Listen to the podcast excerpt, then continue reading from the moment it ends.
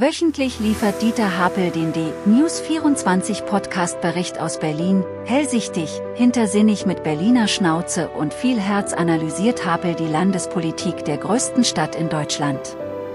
Bericht aus Berlin in D-News 24 mit Dieter Hapel.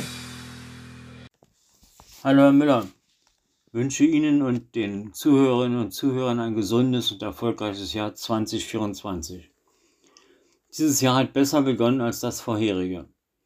Dank eines enormen Polizeieinsatzes, des größten seit Jahrzehnten, konnte die Silvestergewalt in engen Grenzen in Berlin gehalten werden. Die Berliner Polizei reagierte umgehend und mit konsequenter Härte gegen jede Gewalt in den Kiezen.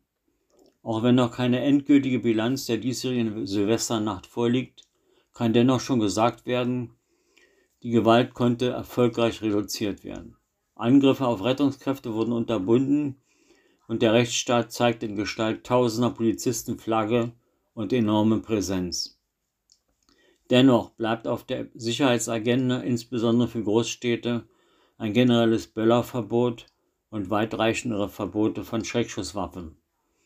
Den Frauen und Männern der Berliner Polizei und den eingesetzten Rettungskräften gilt der uneingeschränkte Dank der Berliner.